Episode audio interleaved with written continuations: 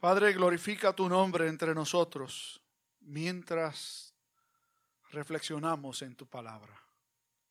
En Cristo Jesús oramos. Amén y amén. Cuando serví en el sur de California, escuché a un anciano gobernante predicar en cierto evento y su nombre era Orlando Pérez, de origen cubano.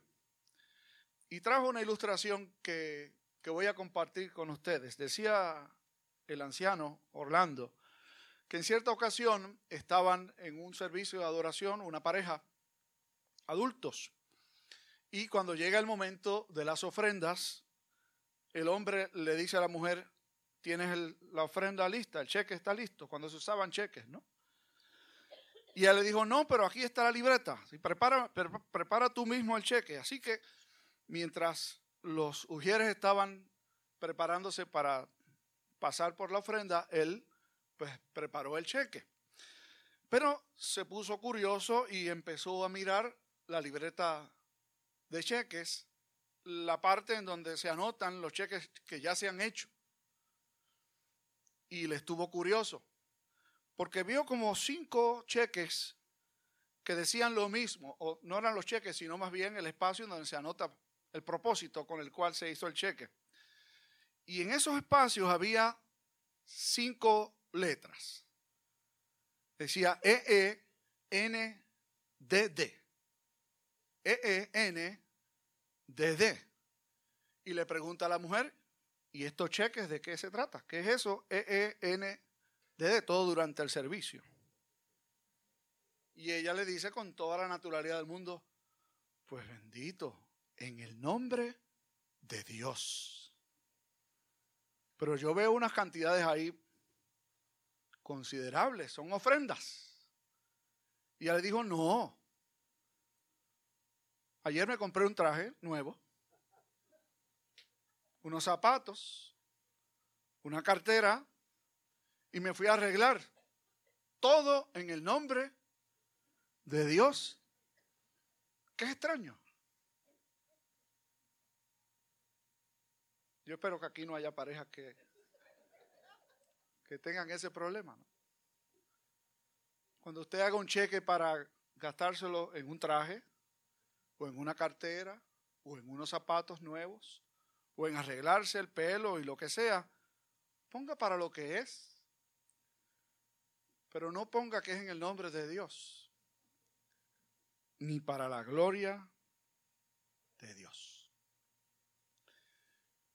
El nombre de Dios es algo que en el contexto nuestro, en Occidente, es muy común. La gente menciona a Dios con mucha regularidad. Muy fácilmente dicen Dios o dicen Señor o alguno de sus otros nombres que están en las páginas de la Sagrada Escritura. Sin embargo, en el tiempo bíblico no era así. Los judíos evitaban, hasta donde fuera posible, tener que pronunciar y decir el nombre de Dios, porque lo consideraban extremadamente santo y único, y preferían no tener que decirlo para no caer en el pecado de utilizar el nombre de Dios con liviandad o falsamente. Yo creo o estoy convencido de que no tenemos que llegar a ese extremo, pero también estoy convencido de que hemos puesto el nombre de Dios al nivel del resto de los demás nombres. Yo oí un señor una vez orar, decía, Chuito, tú sabes que tengo tal necesidad.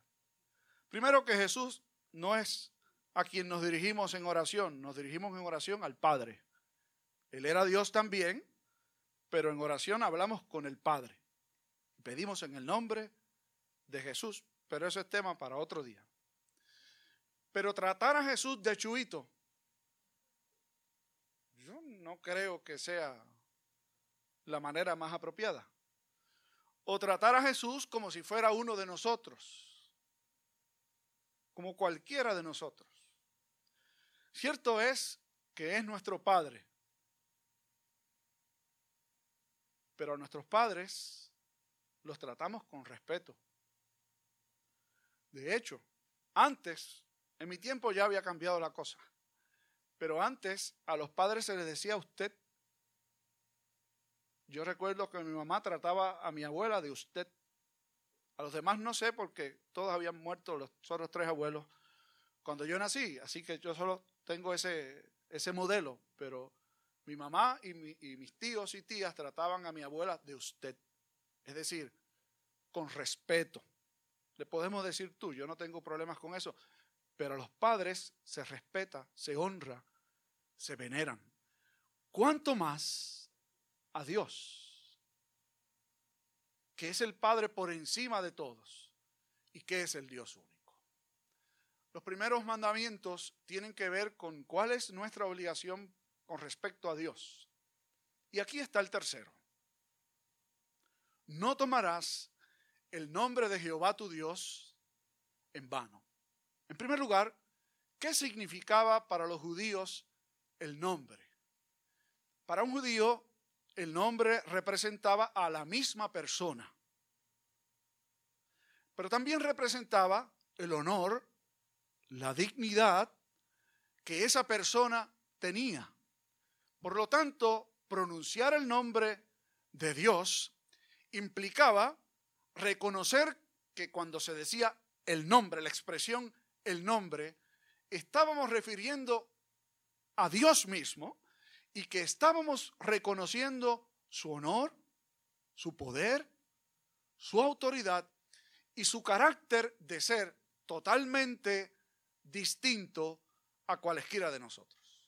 Yo creo que tal vez lo más que se puede asemejar a eso en mi tiempo, yo no sé si ahora los muchachos hacen eso, me cuentan al salir, que le mencionaran a uno a su mamá. ¿Se acuerdan de eso? Y aquello que decía, aquel verso que decía, todito te lo consiento, menos faltarle a mi madre.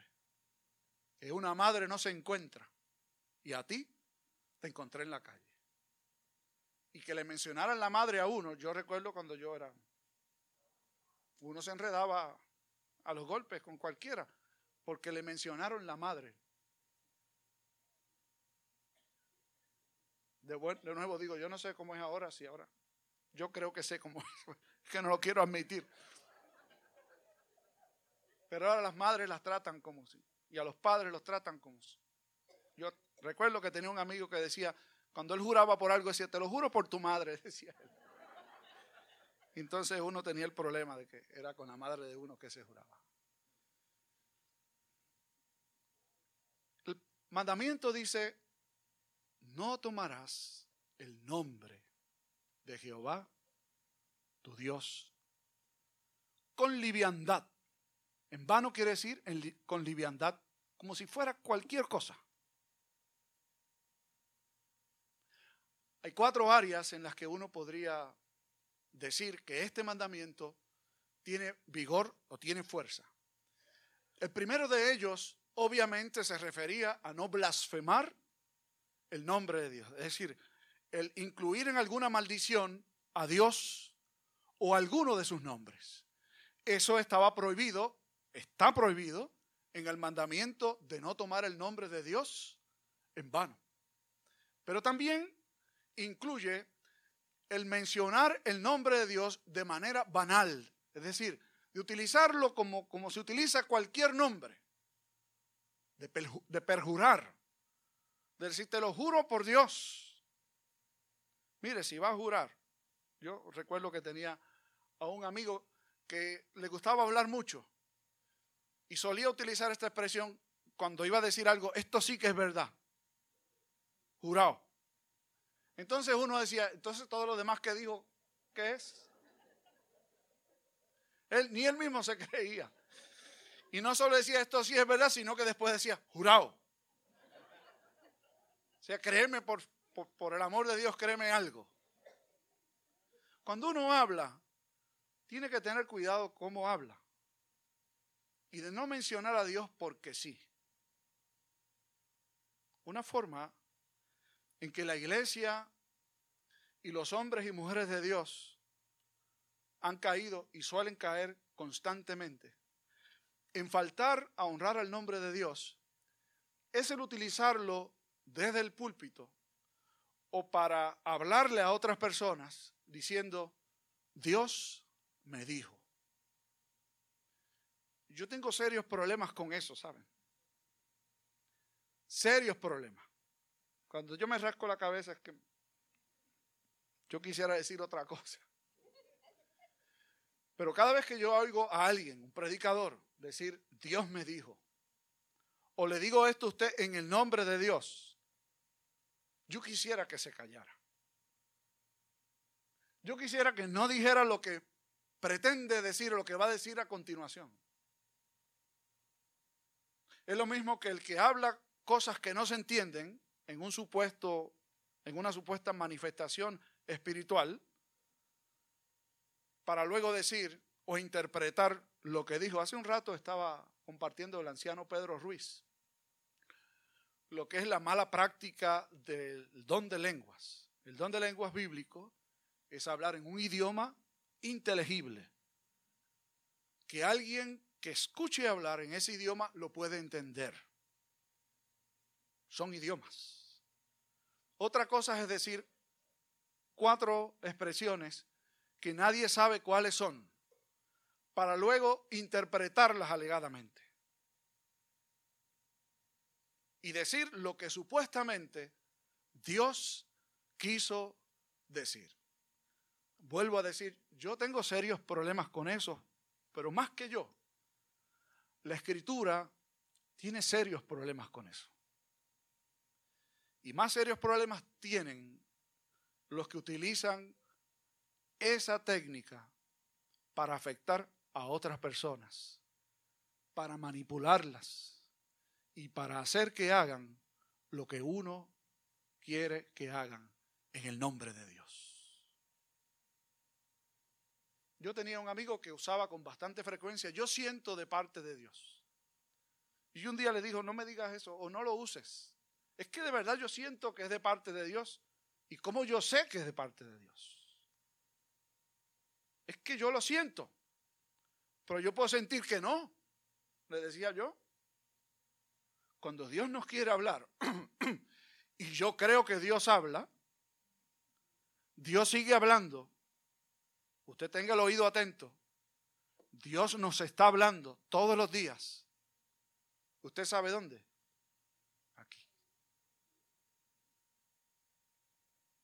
Decir que Dios me dijo algo nuevo, que no está en su palabra, es negar la suficiencia de la palabra de Dios. Es negar lo que la misma Biblia dice sobre sí. Quien quitare o añadiere a este libro sea maldito. Y ahora, bueno, ustedes, yo digo no ahora, hace tiempo. Pero uno escucha con tanta facilidad decir a la gente, tengo una palabra de Dios para ti. Cuando yo servía en el pastorado en Mayagüez, el alcalde invitó a los líderes religiosos del pueblo para orar y lo hacíamos cada mes. Nos reuníamos con el alcalde y orábamos. Y pues allí uno tiene que escuchar de todo. Y una de las cosas que yo solía oír era que se paraba uno y decía, tengo una palabra de Dios para el alcalde. Y luego venía otro y decía, tengo una palabra de Dios para el alcalde. Y otras, tengo otra palabra de Dios. Y yo escuchaba y decía, se tiene que confundir el hombre. ¿Cómo es que Dios tenga tantas cosas que decirle al alcalde. Cuando terminó esa experiencia ese día, yo fui donde el alcalde y le digo, yo tengo una palabra para usted. Él me miró así, ya nos conocíamos, llevábamos mucho tiempo de relación. Yo le dije, él me dijo, ¿cuál es la palabra? Que lo que Dios tiene que decirle a usted está en la Biblia. Eso es lo que yo creo. Esa es la palabra que yo tengo que compartir con usted. Si Dios quiere decirle algo, está en la Biblia. Léala. escudriñela. Yo no le voy a decir que Dios dice, porque Dios ya ha dicho lo que quiere decir. Y eso es lo que yo pienso, le dije yo. Estoy casi seguro que no estoy equivocado, pero eso es lo que yo pienso. Y no se lo dije en nombre de Dios, porque cuando Dios tiene que hablar, Dios nos habla. Usted ha oído a alguien que le digo, yo tengo tal mensaje de parte de Dios para ti. Ciérrele la puerta, ¿sabe? Dios no tiene nada que decirle a usted por medio de otra persona, porque Dios no necesita carteros, mensajeros. Si Dios le quiere hablar a sus hijos, le habla a sus hijos. Si usted tiene un hijo, una hija, y usted quiere comunicarle algo, va a ir donde el vecino a decirle, mira, dile a la nena mía tal cosa. Oiga, si la tiene en su casa, usted habla con ella. Dios no tiene hijos preferidos, ni se enoja con sus hijos. Dios le habla a sus hijos de manera directa, por medio de su palabra. Y Dios quiere que el pueblo de Dios entienda que es así. Una cuarta forma en la que el nombre de Dios se utiliza en vano me hace recordar a un señor, padre de una persona que yo pastoreé hace mucho tiempo. No iba a la iglesia, lo conocí, estábamos compartiendo, me lo presentaron y me quedé aparte hablando con él un rato para conocerlo. Y me dijo, yo era un muchacho, me dijo, pastor, ¿usted quiere que le diga algo? Ajá, dígame usted, le dije. Dígale a mi hijo que no me traiga ningún cristiano a casa. Y yo le digo, ¿por qué usted dice eso? Mire, si se me daña la plomería, me dice, papi, te voy a traer un plomero cristiano. Si es algo de electricidad, te voy a traer un electricista cristiano. Si es el carro, te voy a llevar de un mecánico cristiano. Usted sabe qué me ha pasado, pastor todos salen pillos. Todos salen flojos. No cumplen. Así que cuando yo necesite a alguien, dígale a su hijo que no me mande ningún cristiano a mi casa. Cuando usted vaya a solicitar un empleo, no diga que es cristiano. Viva como un cristiano.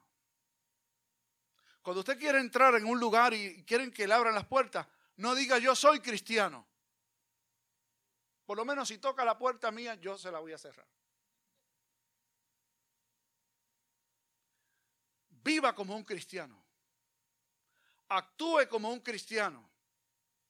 Y deje que Dios hable como Él quiere hablar. Y va seguramente a hablar por medio de usted.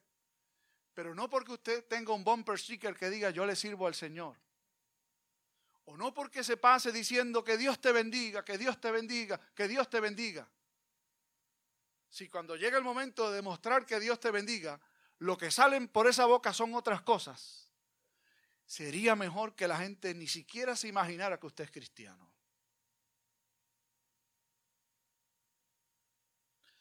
Hoy, como en todos los momentos de la historia, la iglesia es la forma más tangible que tiene el mundo de conocer a Dios, porque no conocen su palabra.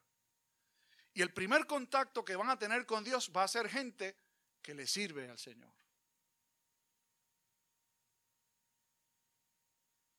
Si usted dice que ama al Señor, si usted canta aquí y dice que usted es parte de la iglesia que camina firme y adelante, viva como eso, ¿sabe? Trate a su esposa, a su esposo, a sus hijos, a sus vecinos como un hombre y como una mujer de Dios. Empiece por allí. Porque es mucho más fácil decir yo soy cristiano que vivir como un cristiano. Y aunque yo no los excuso, hay gente que no pisa un templo justamente porque lo que han visto son testimonios de personas que van a la iglesia, que dicen que son cristianos y parece que se equivocaron, porque no viven como un cristiano. Cuando Jesús enseñó a orar, la primera petición que incluyó, que nos pidió que hiciéramos, luego de reconocer que es nuestro Padre, es que su nombre sea santificado. Es decir, que su nombre sea tratado como debe ser. La oración modelo la sabemos todos. ¿Qué tal si la ponemos en práctica? ¿Qué tal si santificamos el nombre de Dios donde nadie nos ve? Donde solo Dios y nosotros estamos presentes. ¿Qué tal si santificamos el nombre de Dios en aquel primer escenario en donde debemos demostrar que realmente conocemos al Señor?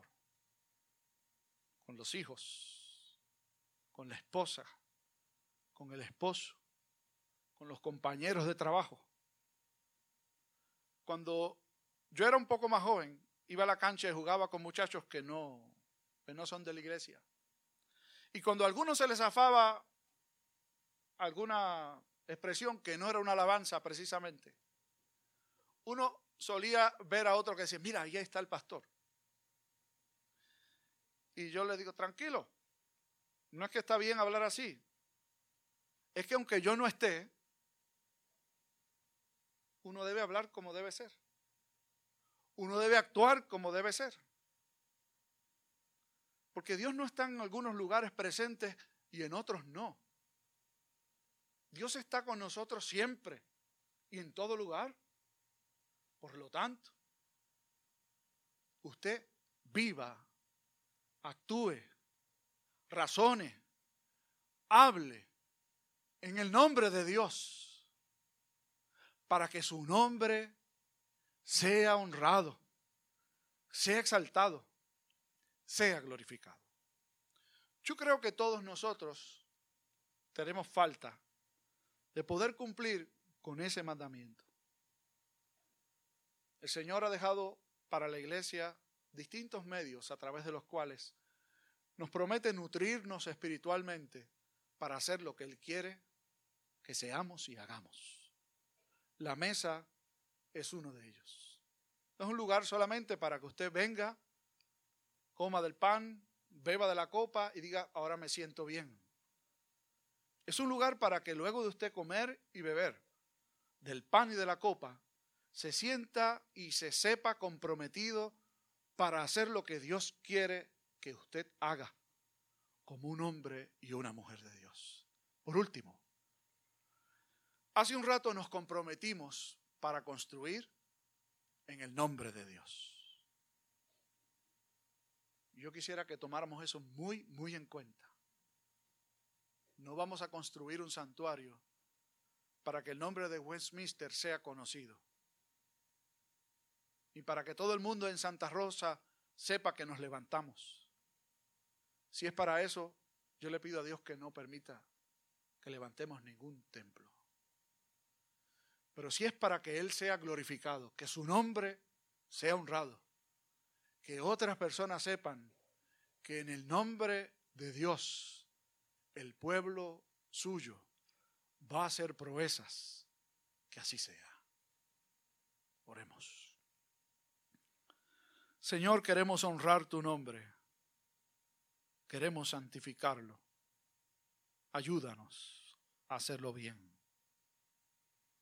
Perdona nuestras flaquezas, nuestra dualidad.